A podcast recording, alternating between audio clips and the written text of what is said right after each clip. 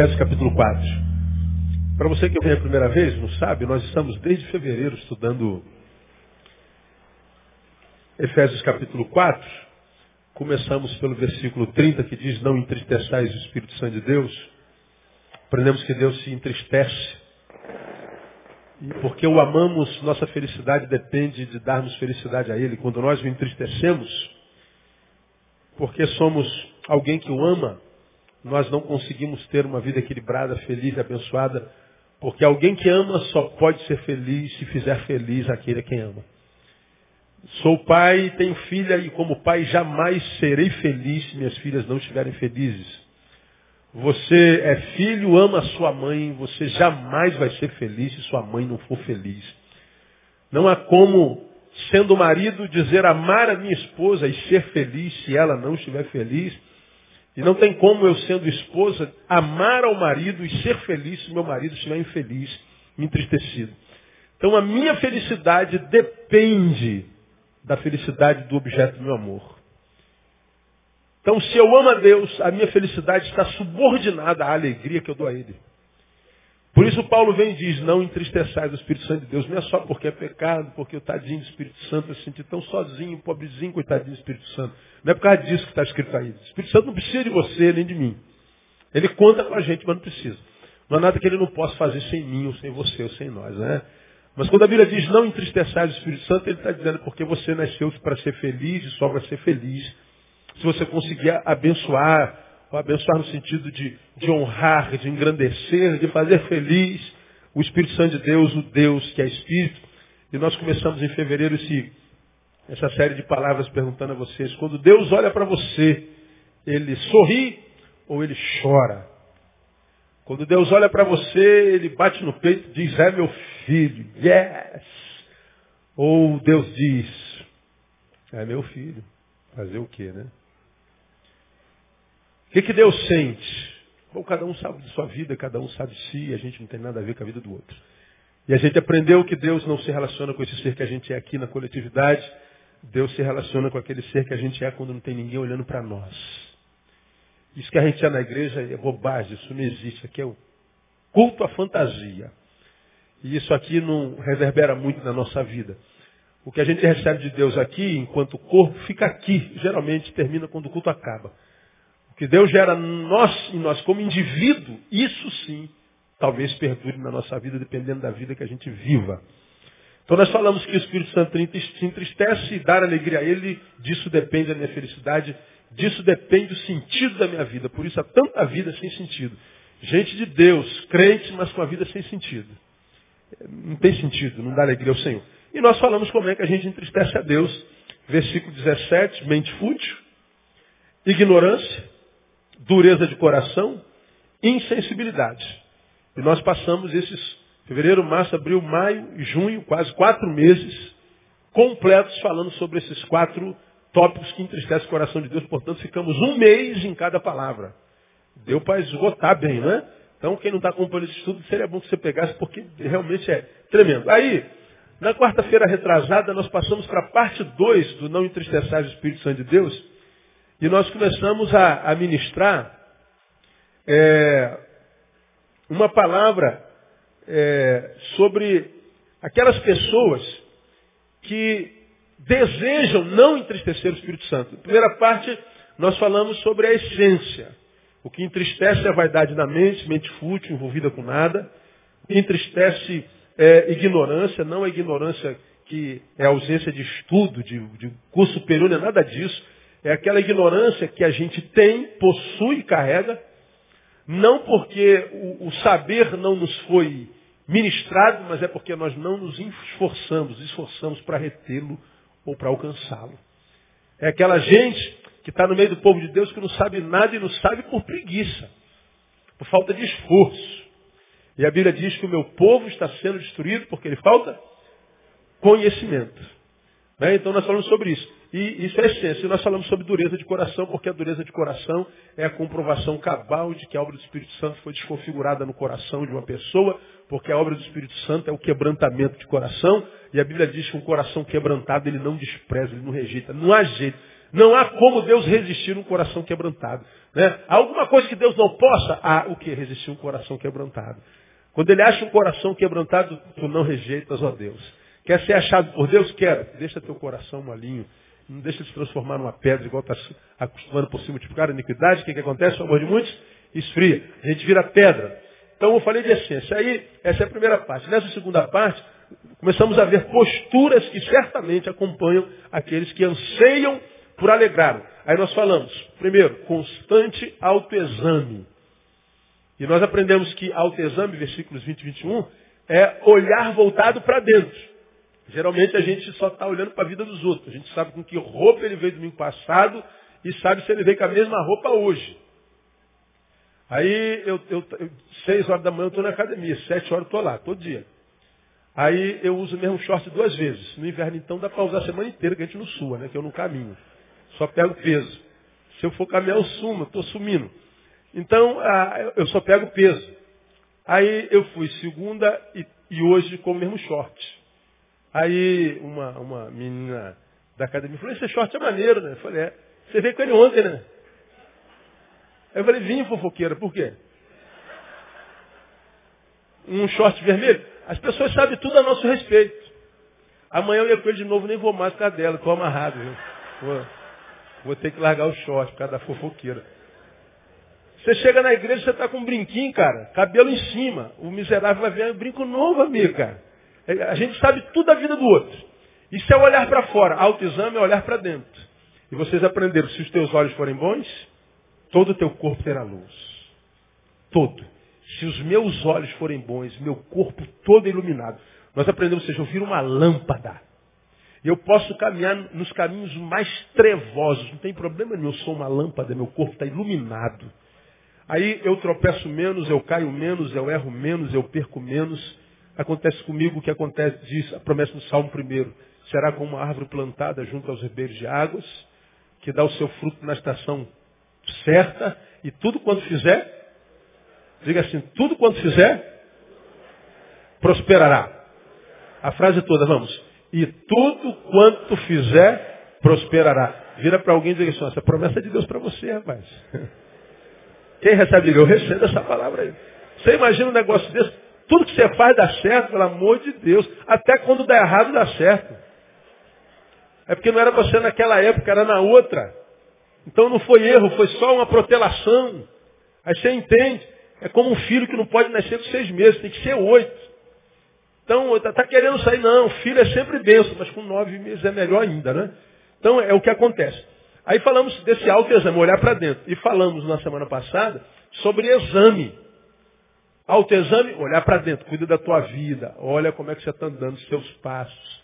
Analisa teus sentimentos, teus pensamentos. Vê se a imagem de Cristo não está sendo deformada em você. Veja se você consegue, continua ouvindo como você sempre ouvia. Vê se você continua sendo obediente como sempre era. Veja se a soberba não está tomando teu coração devagar. Veja se você não está se autoglorificando o tempo inteiro, porque a Bíblia diz, seja o outro que te louve, não tu mesmo. Você vem de bater no peito o tempo inteiro, eu, eu, eu, eu, eu, eu, eu. Cara, cala a boca, cara. Para de falar de você. Deixa que os outros falem de você. Ah, mas ninguém fala de mim, pastor. Então fique quieto. Deus está vendo. Então isso é olhar para dentro. E nós falamos de exame. A Bíblia diz que a ausência do exame, tá, do, do autoexame, gera fraqueza, doença e morte. Nós vimos lá em 1 Coríntios capítulo 11. Por causa disso, porque o, o homem não examinou-se a si mesmo e tomou do pão e vinho. Tomar do pão e vinho é viver a vida sem discernir o sacrifício de Jesus. É viver alheio a Ele, sem consciência da missão. E, e desenvolvendo uma vida religiosa sem raciocínio, sem racionalidade, quem sabe só na emoção. Isso não é não discernir. Por causa dessa falta de raciocínio de autoexame, tem, diz Paulo, entre vós gente fraca, essa fraqueza pode ser entendida como desânimo e indisposição, é a crise entre o dever e a vontade. Eu, eu sei que tem que fazer isso, mas eu não tenho vontade de fazer. Então minha vontade e o meu dever é entrar em choque. Se eu sou um homem de Deus, eu abro mão da vontade e cumpro a missão. Se eu estou longe de Deus, eu abro mão da missão e faço a minha vontade. Isso é fraqueza. Pessoas que andam entre a vontade, o desejo e o, e o dever. Doença é quando eu já evoluí da fraqueza. Antes era era, era indisposição e crise entre o dever e a vontade. Doença, tudo em mim diz não. É a minha vontade prevalece. Já perdi a consciência da missão. Eu não sei nem mais qual é o dever. Eu só quero viver para mim. E aí, da fraqueza passa para a doença e doença para a morte. Morte física, mas antes dessa vem a espiritual e a existencial. Por isso que eu falo que tem muita gente morrendo antes da morte chegar. Ele morre espiritualmente, morre espiritualmente é entrar em crise, né? E, e cedendo a ela. Aí, existencialmente, é evolução. Não tem nem mais crise. Você já, acho que não é mais pecado. Pecado já isso é ultrapassado. Você já passou isso aí, isso é coisa de gente idiota. Né? Ah, porque afinal de contas agora você é universitário, né? você tem diploma, então você agora é um cara inteligente, sábio, cabeção, fez doutorado, então não existe mais pecado sem invenção da Bíblia, de pastor que faz celebrar lavagem cerebral, e a gente vai, crente que está abafando. E aí a gente morre. Morre existencialmente, espiritualmente e, e fisicamente. E o, e o, processo é sempre o mesmo. Antes crédulo, evolui ou involui, passa a ser crítico. Continua o processo da evolução, da evolução, passa a ser cético e chega à qualidade de cínico. Pode ver o processo. Antes eu cria, agora não, agora eu critico. Depois da minha crítica eu viro cético, não acredito mais nada. E agora tu vira cínico, tu vira zombador. Antes tu lutava pela coisa, agora tu zoa da coisa, tu zomba da coisa. Processo é de morte. E citamos é, Salmo capítulo 1 também. Bem-aventurado varão que não anda segundo conselho dos ímpios, nem se detém e nem se. É um processo. Ele vai andando, ele para, ele senta. Então, é, é um processo crítico, cético, cínico. É só olhar para o lado, você vai ver isso. Eu, eu, eu, falo isso aqui, vem 500 na minha cabeça. Eu podia botar as fotos deles aqui, ó, e mostrar para vocês o processo acontecendo. E eu não estou nem aí, não. Eu, eu, eu, não me furto de pregar-vos toda a verdade. E o que eu faço, na verdade, é lutar para que eu não me transforme num deles. Porque tem um monte, na coisa, um monte de coisa na Bíblia, na igreja, que eu questiono a dessa. Tem um monte de coisa na Bíblia, na igreja, que eu tenho dificuldade de crer. Tem um monte de coisa que acontece no nosso meio que eu acho que não deveria acontecer. Mas acontece. E eu posso fazer o quê? Lutar para que não aconteça comigo. Né? Mais do que ficar falando, não, o que aconteceu? Como eu falei no início do culto, em vez de ficar apontando Judas, luta para não se transformar num deles. Bom, é constante autoexame. Isso é para quem quer alegrar ao Pai. Hoje, eu quero dizer uma outra coisa, outro, outro, outra postura de quem pretende agradar a Deus, tem tentado, não tem conseguido. Sai da inércia, é, é autoexame, e o segundo, sair da inércia. Ah, o 20 e 21 nós falamos, mas vós não aprendestes assim a Cristo, se é que o ouvistes, e nele fostes instruídos conforme a verdade de Jesus. Então Paulo está dizendo assim, se examine, vê se é isso aí mesmo. Agora, no 22, a 23 e 24, ele diz assim, a despojar-vos quanto ao procedimento anterior do velho homem, que se corrompe pelas concupiscências do engano e vos renovar no espírito da vossa mente, a vos revestir do novo homem, que segundo Deus foi criado em verdadeira justiça e santidade. Olha o processo. É o oposto. Vamos a salvo primeiro, só para lembrar. Andar deter, sentar. Olha 22, 23, 24. A vos despojar quanto ao procedimento que? Anterior. Do velho homem. Então, se despojem disso, se livrem disso.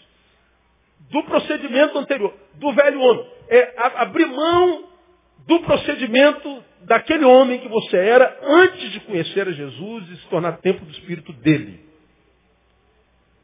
Bom, então uma vez que eu estou lutando para me despojar disso, e me despojar disso não é fácil, parece impossível, mas não é. Não é só. A gente chega no 24, ele diz, e a vos o que? Leia para mim. Renovar no espírito da vossa mente. O que está na sua versão? No espírito do vosso entendimento, ou no espírito da vossa mente. Veja, despojar-vos renovar no espírito e o versículo 24. Revestido o quê? do novo homem. Então vamos lá. Andar, parar, sentar. Aí ele diz, esse é o procedimento do velho homem. Para que você seja restaurado, você tem que se despir, despojar do velho homem. Então, o velho homem sentou na roda dos escarnecedores, se tornou um dele. Então se despoja desse homem, se liberta desse homem. Fica de pé de volta e volte a andar. Ele está dizendo lá, renovar no espírito. Porque no caminho você foi envelhecendo, se amargurando, se mesmificando, vivendo a mesma coisa. Nada de novo. Você se converteu, mas não há novidade de vida, nem novidade espiritual. Você se tornou um religioso que faz a mesma coisa a vida inteira. Se ligar um botão, teu corpo vai sozinho para a igreja, sabe onde senta. Crente senta sempre no mesmo lugar, faz a mesma coisa. É, é a mesma coisa, não muda nada. O cara não muda. É um ser autômato. Então, você vai envelhecendo. Aí você se assenta. Então, se levanta, se renova na tua mente. Volta a se mover, mas mover em direção àquele que você é no coração de Deus. E aí, o versículo 24 diz, revestivos do novo homem, que segundo Deus foi criado em verdade, justi verdadeira justiça e santidade. Então é o oposto. É voltar o que a gente é no coração de Deus. Como você já aprendeu ser salvo, é tornarmos-nos aquele que nós somos no coração de Deus. Isso é ser salvo. Eu aprendi com um velhinho da minha igreja chamado Serpa. Entrega aquele papelzinho para a gente, ser salvo é tornarmos naquele que nós somos no coração de Deus. E aí, no autoexame, a gente para, se olha no espelho e pergunta para o cara que está no espelho, você é, é de fato o que Deus sonhou que você fosse? Se você estivesse aqui diante de um espelho, vamos imaginar que essa cabine fosse um espelho, estivesse me olhando, Neil, você é o que Deus sonhou. Você está com quase 45 anos. Você acha que quando Deus sonhou o Neil de 45 anos, ele sonhava isso que você é? Bom, quem é que pode responder isso se não só eu? Agora, diante de cada um de nós tem um espelho. E essa pergunta precisa ser feita, isso é autoexame. Ora, se a pergunta é feita a resposta é negativa, não, eu estou longe, imagino meu, do projeto de Deus para a minha vida. Então ele está dizendo, bom, o autoexame já começou. Está feito que, que eu faço agora que eu já me examinei e me reprovei, digamos? Eu tenho que sair da inércia. Sair da inércia? Que inércia é essa? Ah, a inércia que me fez, durante a minha vida, a minha caminhada, por alguma razão me fez parar, desanimei, por alguma razão me fez sentar. Me fez abandonar o Senhor e, portanto, abandonar-me a mim mesmo. Porque eu só me encontro quando eu me encontro com o meu Criador. Diagnosticou isso, diagnostiquei. Então sai da inércia, porque saber sem ação é saber inútil. O saber só me é útil quando ele me conduz a uma ação diferente daquela que eu tinha quando não sabia. Por que, que a gente está dirigindo, está indo para um lugar e se perde? Por que, que a gente se perde? Porque não conhece o caminho. Muito bem, agora você sabe o caminho. O que, que se espera de você? Que você não se perca mais. Então, saber precisa produzir em mim atitude diferente e muito mais, me levar a outro lugar, que não da perdição. Isso é vencer a inércia. E aí, os versículos 22, 23 e 24 nos sugere como sair da inércia. O 22 é aqui que eu quero parar hoje, ele diz, a despojar-vos quanto ao procedimento anterior, do velho homem, que se corrompe pelas concupiscências do engano. Ora, do procedimento anterior, quais são os procedimentos anteriores a respeito dos quais Paulo está falando? Esses que nós estudamos, que fez a gente se corromper e chegar ao estado de, de roda de escarnecedor. Aquele ser no qual a gente se torna em essência que entristece o coração de Deus. E a gente começa entristecendo o coração de Deus, como o mesmo versículo 17, vaidade na mente, mente fútil. Ora, se eu entristeço a Deus e me tornei outra coisa que não aquela que eu não sou no coração de Deus por causa da mente fútil, ele está dizendo, então você tem que abandonar o, pensamento, o, o, comportamento anterior. Ora, Qual é o comportamento oposto à mente fútil? Que nome você daria aí? O oposto de uma mente fútil. Uma mente útil. O oposto de uma mente fútil é uma mente útil. Como é que eu venço a inércia? Se eu sei, pastor, que eu tenho mente, mas a minha mente não está envolvida em projeto grande nenhum, minha, minha mente não está envolvida em nada bom, a minha mente, quando eu paro para pensar, só vem. E é isso aí mesmo que você pensou. Cara, eu não consigo fechar o olho e pensar em alguma coisa boa, eu não consigo fechar o olho e pensar em alguma coisa que preste. Minha mente não está envolvida em projeto bom nenhum. Eu tenho bilhões de neurônios, mas nenhum deles está envolvido em algo que vai abençoar alguém. Eu sou um ser humano abençoado por Deus, mas eu não sou bênção na vida de ninguém. Então o que, que Paulo está dizendo? Você precisa se despojar desse inútil e se transformar num ser útil. Porque a palavra diz que vós não escolhestes a mim, mas eu vos escolhi a vós. Para quê? Para que vades e deis frutos. E mais, e que o vosso fruto permaneça. Então ele não me chamou para vir para a igreja. Ele não me chamou para vir cantar um cântico para ele. Ele não me chamou para dar oferta. Ele não me chamou para mudar de religião. Ele me chamou para que eu frutificasse. Para que eu transformasse, me transformasse numa árvore útil. Numa árvore que desse fruto que alguém viesse, viesse e pegasse esse fruto em mim. Nós somos chamados para perder. Porque o que acontece com uma árvore frutífera é perda. Você olha para uma árvore abençoada, que árvore abençoada. Porque olha quantos frutos, pastor. Ela vai perder todos eles. Quem está entendendo o que eu estou falando? Está entendendo o que eu estou falando? Numa árvore frutífera, o vencedor é o que perde. O maior de todos vocês será quem? O servo. O maior é útil. E não o que tem empregados. Nem sempre o que tem a glória, o mais rico. Mas o útil. Então nós temos que ocupar a nossa mente com coisa boa. Busque utilidade para a sua vida. Porque a sua vida retoma o sentido para o qual ela foi criada. Porque, como disse alguém, quem não vive para servir, não serve para viver.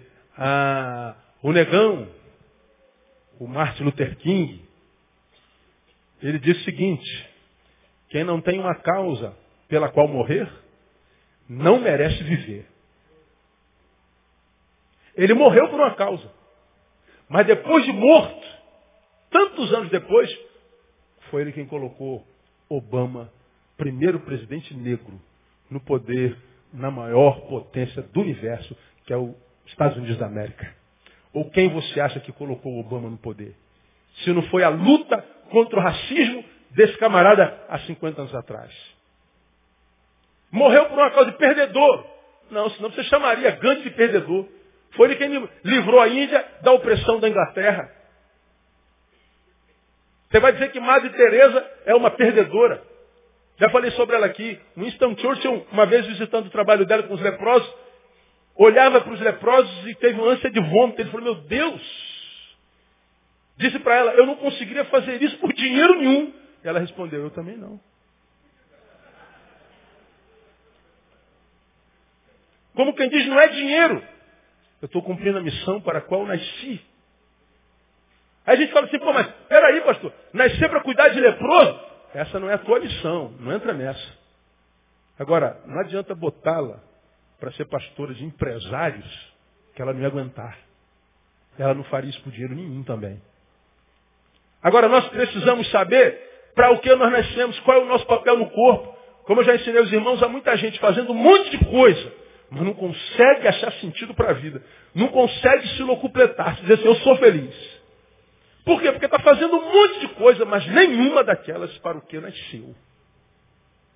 Aí vem o problema de identidade, porque eu preciso saber quem eu sou no Senhor e essas coisas a gente busca no quarto, irmão, não é na igreja. A gente descobre que a gente é se relacionando. Lembra que eu falei sobre isso aqui há bem poucos domingos atrás? Eu descubro que no corpo eu sou uma orelha. Ora, que, que se requer de uma orelha? Diga para mim. Que ouça. Então o que, que a orelha no corpo precisa fazer? Ouvir. Aí tu vê o joelho e fala assim, pô, cara, não aguento mais segurar esse corpo, cara. A gente fica aqui embaixo nessa junta, carregando esse corpo pesado. O cara não para de engordar, o cara está com 200 quilos, a gente está tudo arrebentado aqui embaixo. E a orelha fica só lá em cima, né, pendurada, não fazendo nada. Isso não é justo, não. É justo sim. Porque não interessa o problema que esteja acontecendo no mundo, ou no corpo, ou no planeta. Porque a orelha, porque sabe quem é, dela só se requer ouvir. Aí a gente fica respondendo à pressão.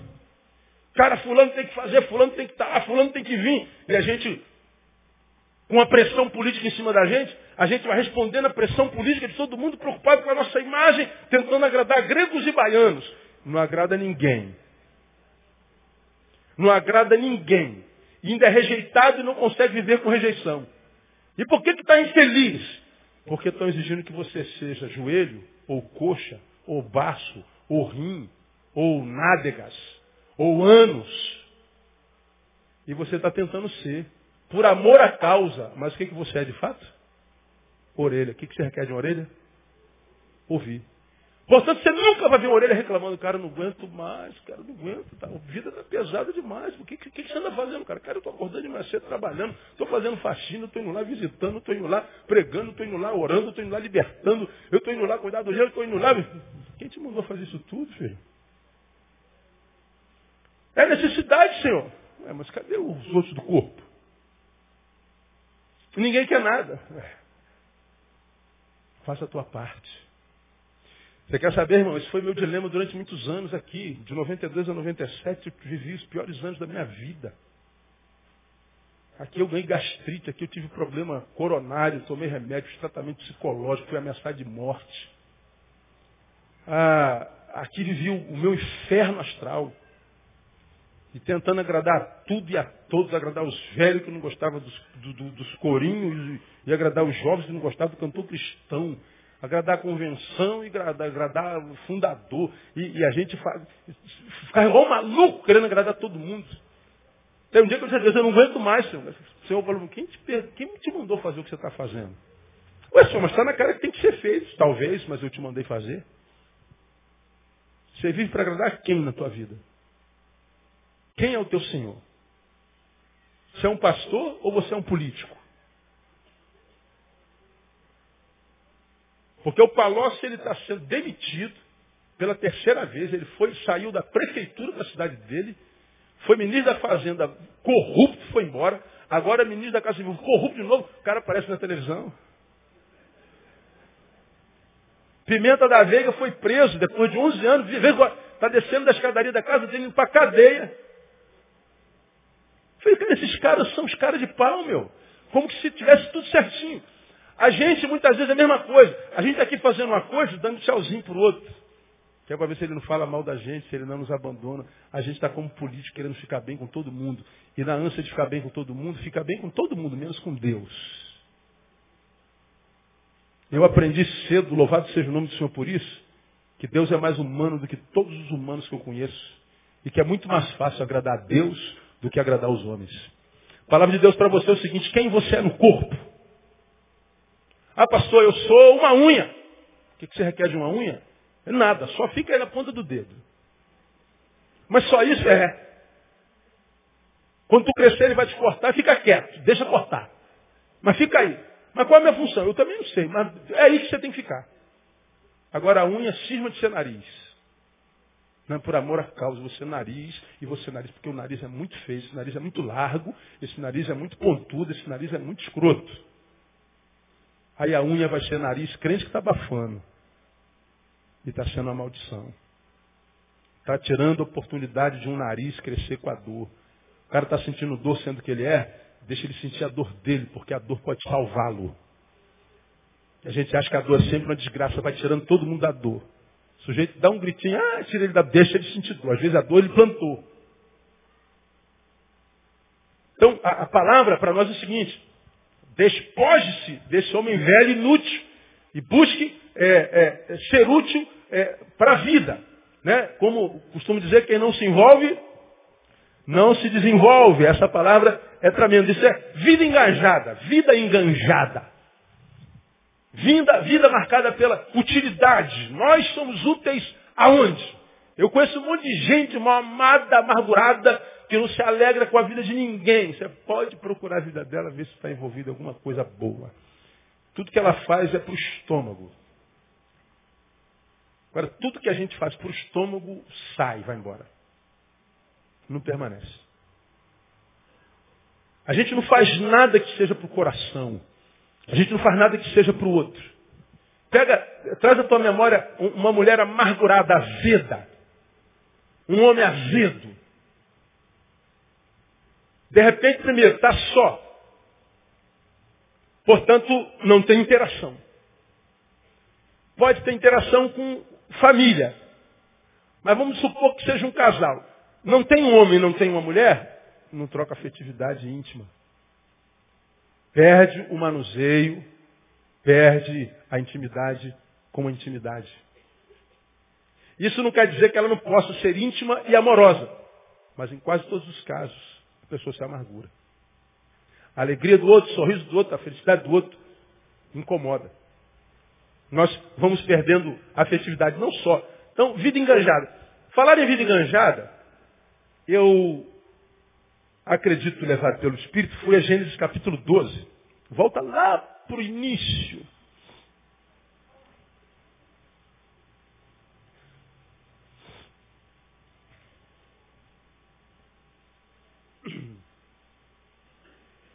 Gênesis 12 fala sobre o chamado de quem? Quem sabe? Abraão. Esse é o chamado mais lógico da Bíblia Sagrada. E esse chamado, irmão, foi exclusivo para Abraão e para mais ninguém na Bíblia.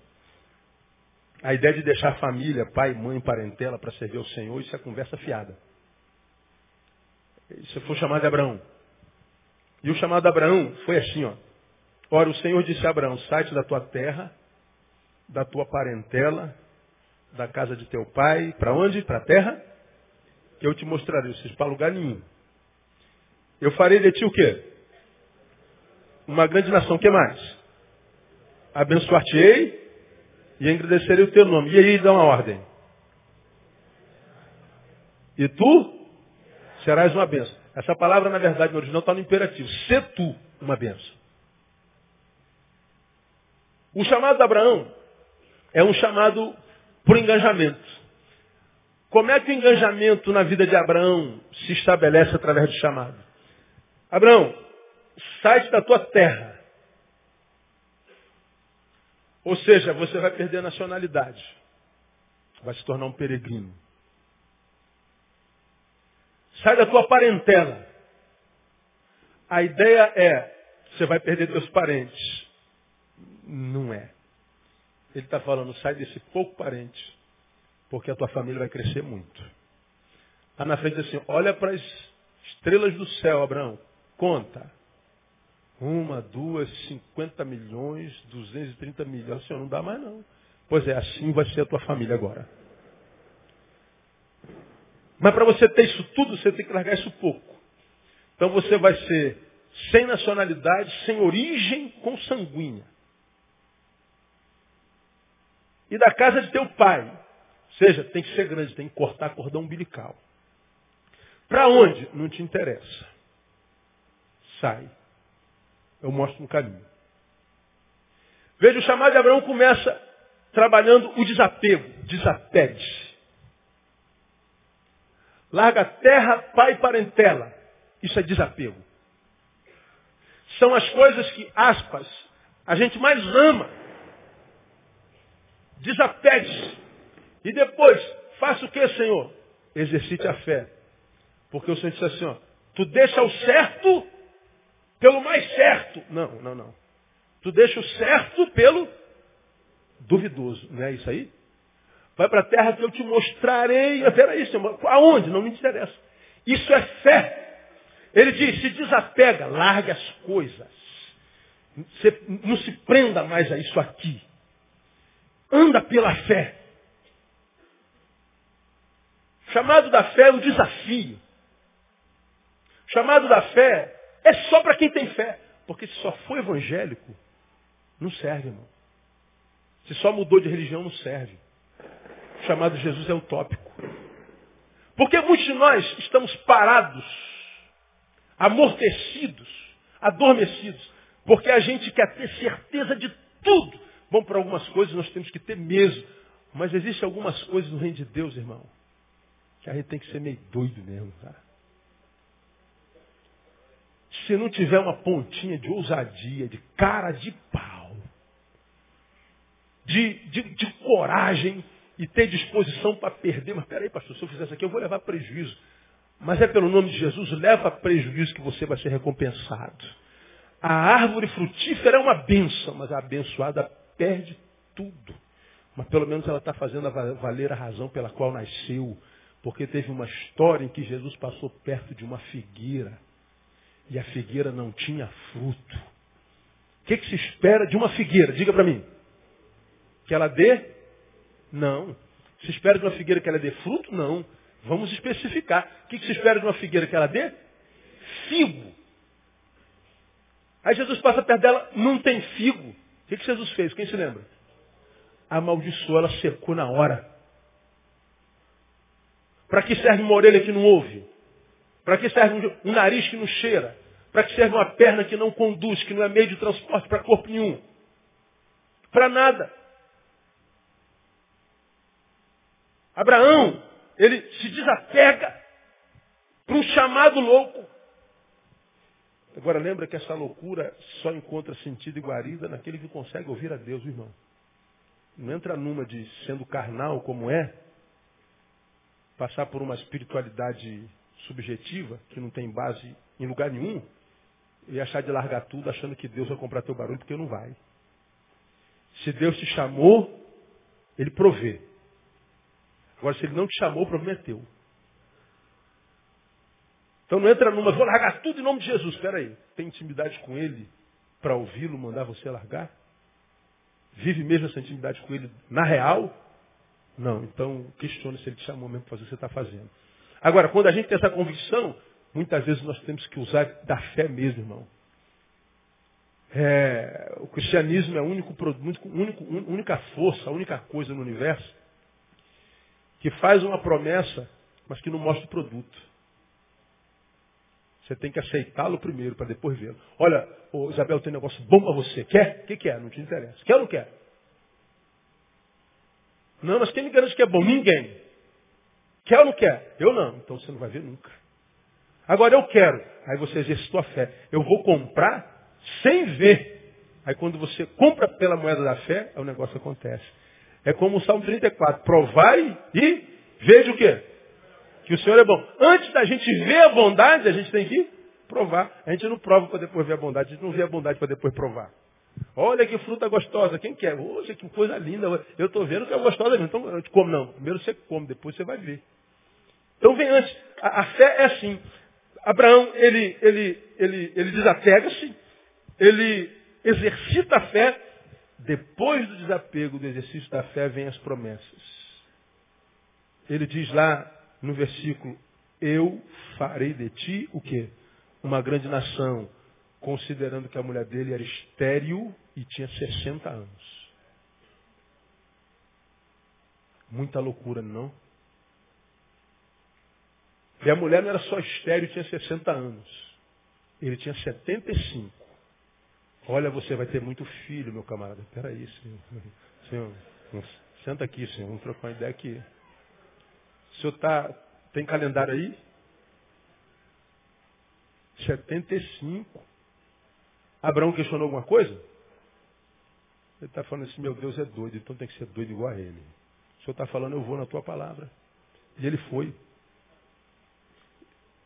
Sabe quando é que o filho dele nasceu? Quando ele tinha 100 anos de idade.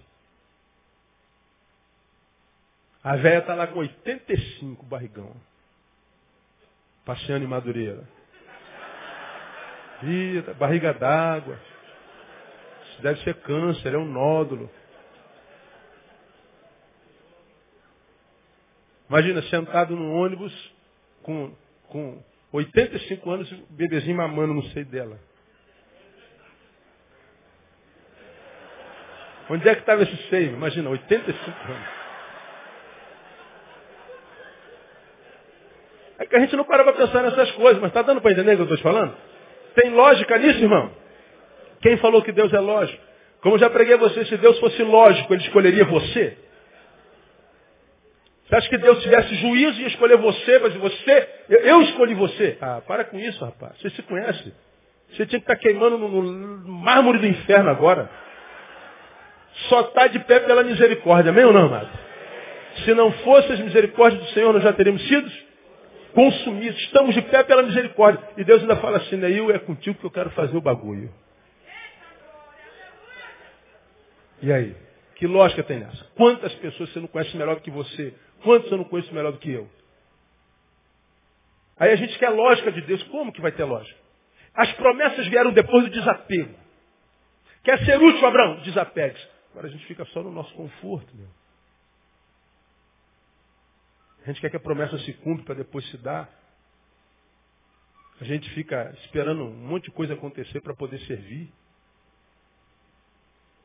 Não, não rola, meu. Não, não, acontece de jeito nenhum. Não, não, tem, não, tem, não, tem, não tem cabimento. Depois da promessa, eu vou terminar aqui, não vou, cheguei nem na metade do tópico, né? Mas nosso tempo já acabou. Desapego, fé, depois então promessa, depois da promessa vem a revelação da missão. O que o senhor quer de mim, Senhor? Eu quero que você seja uma benção. Só isso.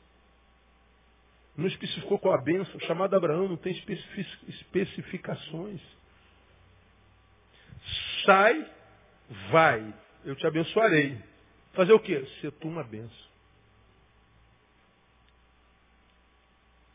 Seja útil. Seja enganjado. Seja envolvido. Seja. Seja, pô. Agora não, a gente se aposenta da vida espiritual como que se aposenta da iniciativa privada. Estou aposentado, pastor. Então morra logo uma vez, então. Porque a Bíblia diz, levantai-vos e ide-vos. Porque este não é o lugar do vosso descanso. Você vai ter eternidade para descansar, meu irmão. Mas não, me aposentei, pronto, não conta mais comigo, porque tá bom. Às vezes eu falo assim, Senhor, eu tenho tanta vontade de orar por algumas ovelhas minhas, mas eu nem posso orar por eles, porque Vai que o senhor ouve, né, meu? Aí eu nem oro. Pô, pastor, estou aposentado, não, não, quero trabalhar mais não.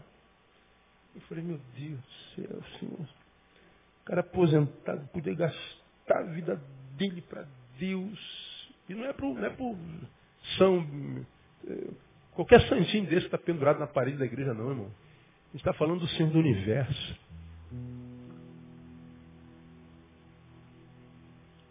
Aquele que diz lá em 1 Coríntios 15, 58. Quem sabe o que está escrito lá? Que eu esqueci. Vosso trabalho não é vão no Senhor. Como é que começa? Portanto, meus amados irmãos, sede firmes e constantes, sempre abundantes na obra do Senhor, sabendo que o vosso trabalho não é vão no Senhor. Sabe, Neil, não há um copo d'água que você dê a um profeta que deixará de ter galardão. Não há um copo d'água. Você não um copinho d'água aí. De... Tudo tem galardão no Senhor. Você, pastor, não acontece nada. Você deve estar retendo água para alguém aí, meu. Você deve estar andando muito com a mão no bolso. Podia estar com a mão estendida por aí. Você pode, você deve estar com muito dinheiro na conta, porque não está comprando nem um quilo de arroz para dar para ninguém. Você deve estar gastando muito dinheiro com salão, cara. Podia estar comprando uma quentinha. Está gastando muito tempo na internet, podia estar ouvindo desesperado. está gastando muito tempo andando para emagrecer, podia estar caminhando com alguém do lado. Está dizendo muito para você. E por que, que Deus te daria?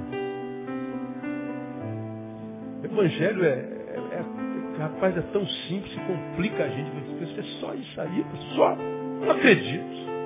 Eu não acredito. Que eu quero é campanha, eu quero subir monte, eu quero fazer jejum, quero passar na gruta da vitória. quero um sabonete da Santíssima Trindade, eu quero as 70 semanas do poder divino, eu quero, eu quero é, o manto sagrado de Daniel, eu quero o ano de Davi. Bom, vai lá. Não, não. Deus entende, Ele entende você. Agora Ele está falando ao filho. Eu tenho andado nu por aí. Eu tenho andado com fome por aí. Tenho andado preso por aí.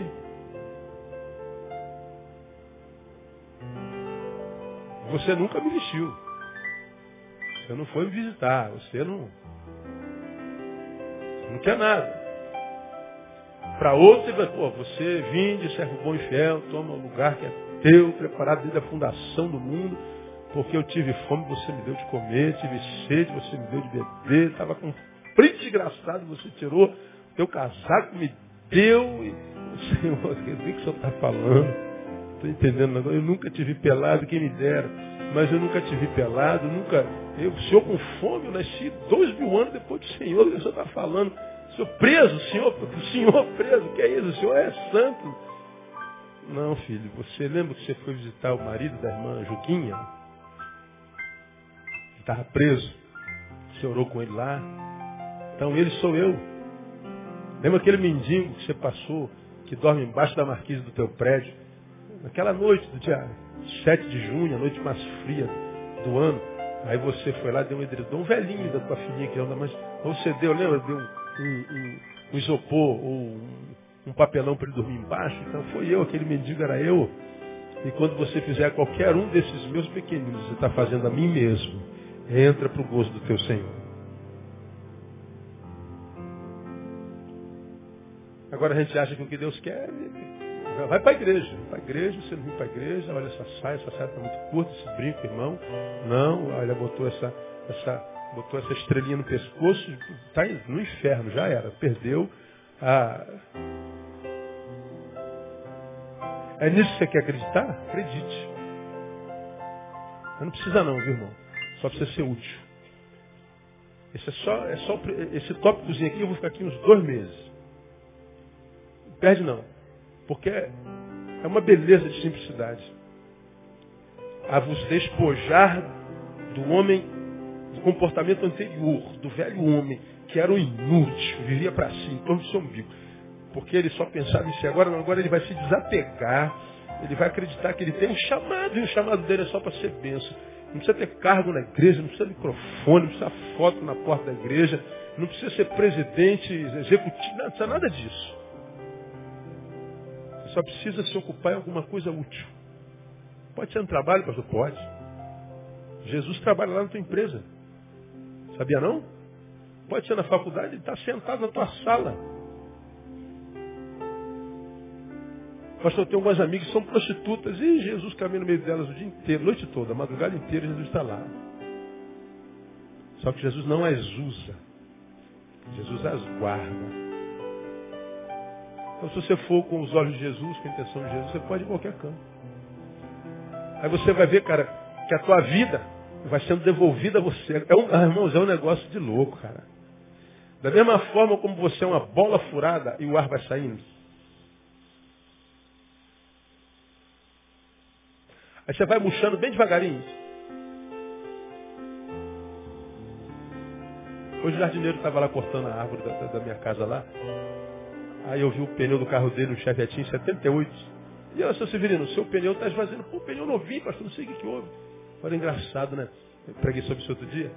É, certamente tem um prego no seu pneu, que furou o seu pneu. Por causa do prego, o ar vai saindo bem devagarinho, diferente de quando ele estoura. Acabou. Sabe, seu Severino, que a nossa vida é assim também? Como, pastor? É, ele diz que o diabo vem para matar, roubar e destruir. E ele vai matando devagarinho, roubando devagarinho, destruindo devagarinho. Tão devagarinho que a gente nem sabe que está sendo destruído. Como aquele cigarro que fulano traga. Vai virando cinza. Então o diabo, o vosso adversário, anda bramando como leão.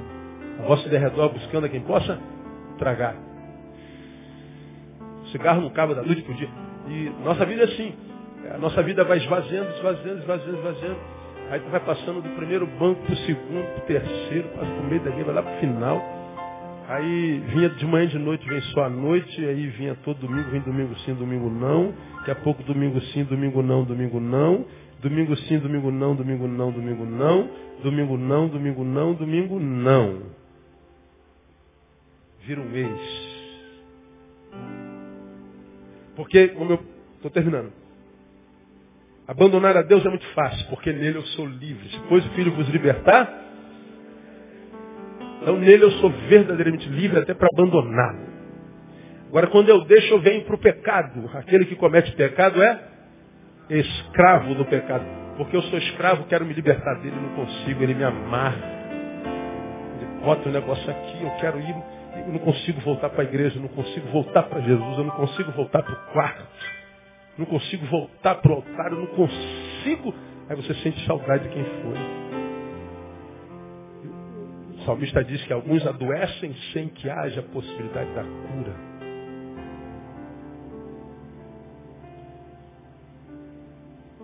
Pneuzinho furados. Ele está dizendo, deixa o velho homem Estou furado, bota logo um manchão nesse negócio. Senhor, eu estava me esvaziando. Mas eu vou voltar a ser aquele que eu era. Aí você volta a ser, mas eu não tenho vontade. Vai sem vontade que a vontade volta. Porque tudo que a gente faz hoje, costumeiramente, se tornou um hábito porque a gente fez muitas vezes. Tudo que a gente faz, repetidas vezes, vira hábito. No início é desesperador. Mas depois faz parte da gente. Até ir para dentista é isso. Você vai toda terça-feira tarde para o dentista, é costume. Você vai sozinho. Daqui a pouco você está por onde eu venho? Para o dentista. Vai para sofrer, mas acostuma, a gente acostuma até com o sofrimento. Então está sem vontade, então você está na crise entre o dever e a vontade. Não ser da vontade, cumpra a missão. Quando você cumprir a missão, a vontade se acopla à missão. Vira parte da sua vida. Quando virou parte da sua vida, você não faz mais força. Só deixar levar. Deixa a vida me levar, leva eu. É, a vida é Jesus. Acabou. Aí a vida vai voltando, a bola vai. Tem que ter cuidado para não estourar. Aí busca o equilíbrio. Aí mil vão cair teu lado. Nossa, muitos mortos. Dez mil à tua direita. Caramba, muita gente morta. E você? Você não será atingido. Diga assim para alguém que está do seu lado. A promessa é para você, irmão.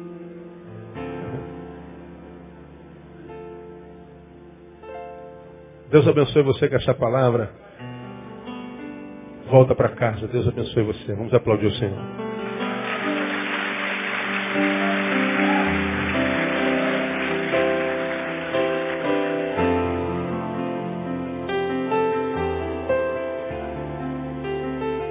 Senhor, quanto nós deveríamos pagá-lo por uma noite como essa?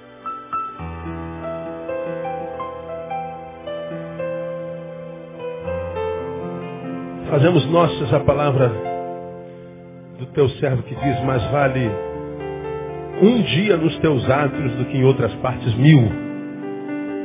Mais vale duas horas na tua presença do que em outras partes duas mil horas. Não temos como te pagar, oh Deus, por uma palavra como essa, tão simples. Não temos como te pagar por causa do teu cuidado, pelo teu cuidado, pelo teu carinho, pelo teu amor para conosco. Só um Deus tão grande como tu para não desistires de um ser tão pequeno como nós. Obrigado pela tua grandeza e nos perdoa por causa da nossa pequenez, Deus.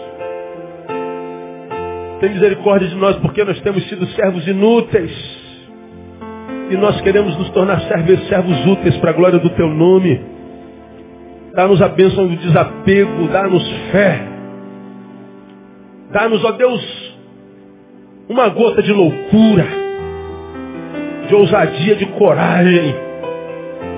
Ajuda-nos a desprendermos, ó Deus, dessa cadeia maldita que é a opinião do outro. Nós queremos nos importar só com o que tu pensas de nós.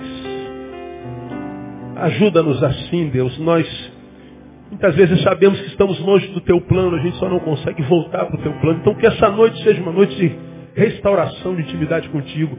Que essa noite seja uma noite de milagre, que o teu filho que está longe do Senhor nessa noite não durma. Que tu lhe tire o sono, mostrando para ele o quanto tu amas e o quanto ainda tu contas com ele. Mostrando para ele que tu não precisas dele, mas os teus sonhos continuam de pé e o teu chamado continuam de pé, porque os dons e a vocação do Senhor são irrevogáveis. Sim, Deus, que o teu filho amanhã ao amanhecer naquele quarto, ele amanheça outro, ressuscitado no Espírito, disposto a ser uma bênção para a glória do teu nome para os seus. Faz assim, porque nós pedimos o nome de Jesus. E agora leva-nos para nossa casa. Quero profetizar a Deus que todos, todos, todos os que daqui saírem em casa chegarão. Por isso anulamos toda a cilada do inferno, toda bala perdida, toda seta que voe de noite nós anulamos o nome de Jesus para que cheguemos e tenhamos uma noite de paz na tua presença. Seja assim, porque te pedimos o nome de Jesus, nosso Senhor. Amém. Bom em paz, Deus abençoe você. Não sai sem dar um abraço no teu irmão.